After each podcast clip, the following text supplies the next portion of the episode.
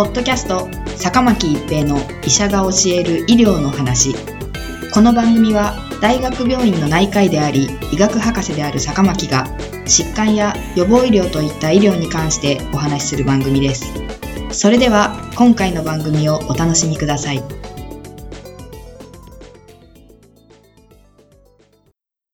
皆さんこんにちは坂巻一平です。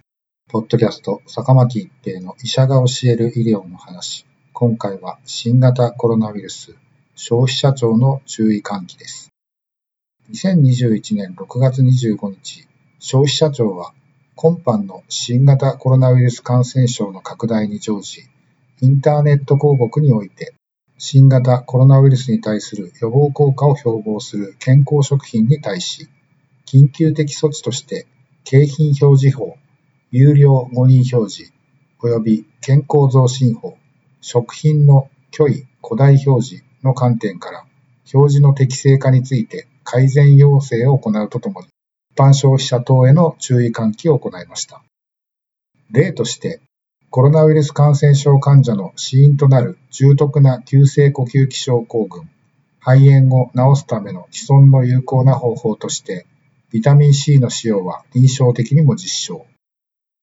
1日 3g のビタミン C が新型コロナウイルス予防に効果的。ビタミン D でコロナウイルス予防、サプリがおすすめ。柿渋含有飴において新型コロナウイルスの不活化を実証。柿渋でコロナウイルス無害化、大学が発表。新型コロナウイルスの増殖を抑制する5アラ、5アミノレブリン酸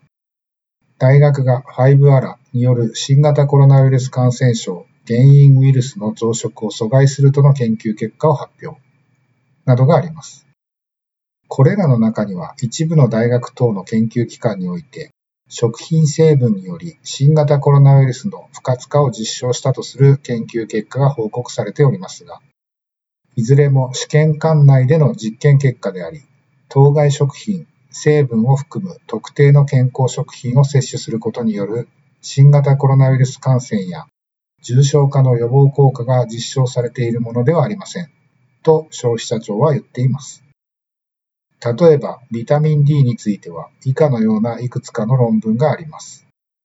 フランスの高齢新型コロナウイルス患者77人を対象とした研究では、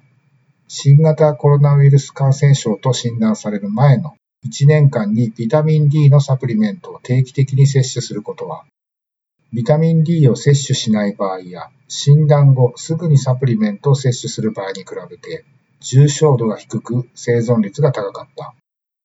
スペインでの76人の新型コロナウイルス感染症患者を対象としたパイロット無作為臨床試験では、高容量ビタミン D による治療が集中治療室入室のリスクを減少させた。イタリア北部の病院の新型コロナウイルス感染症が疑われた患者347人の後ろ向き解析では、新型コロナウイルス感染症であった人と新型コロナウイルス感染症ではなかった人とのビタミン D での血中濃度に差はなかった。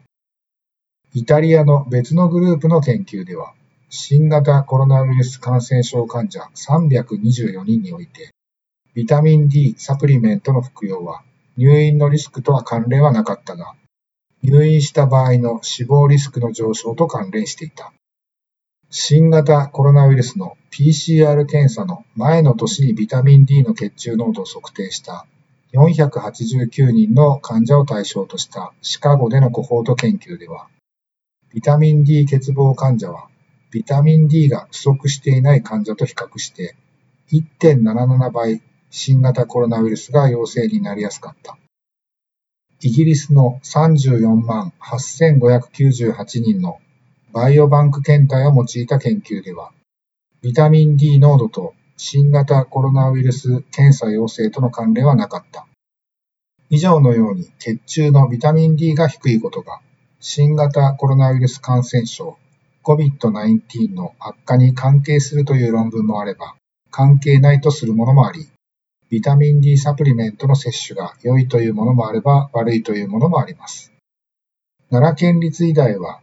柿渋が新型コロナウイルス SARS コロナウイルス2を不活化するとしていますが、あくまで局所でのことであり、研究者たち自身が浮遊するウイルス、人体での効果、影響を検証したものではないため、予防効果及びすでに感染した体内のウイルス減少や治療に関して実証したものではありません、としています。5アラ、5アミノレブリン酸については、長崎大学が COVID-19 の原因ウイルスである SARS コロナウイルス2の感染を培養細胞において強力に抑制することを示しました。しかし、あくまで試験管の中でのことであって、実際には食事で取れる量ではウイルスの増殖を抑えるのは無理と研究者は言っています。このように今回消費者庁が注意喚起したものは、いわゆる健康食品、カプセル、錠剤、粉末等43事業者49商品ですが、実際に新型コロナウイルスの感染や重症化の予防効果が実証されているものはありません。今のところ発症予防や重症化回避に最も効果があるのはワクチンであり、しかもワクチンを接種したからといって安心せず、3密を避け、マスクをし、流水による手洗いやアルコールによる手指消毒を続けることが重要です。ポッドキャスト、坂巻一平の医者が教える医療の話。今回は新型コロナウイルス消費者庁の注意喚起でした。ありがとうございました。ポッドキャスト坂巻一平の医者が教える医療の話。今回の番組はいかがでしたか？次回の番組もお楽しみに。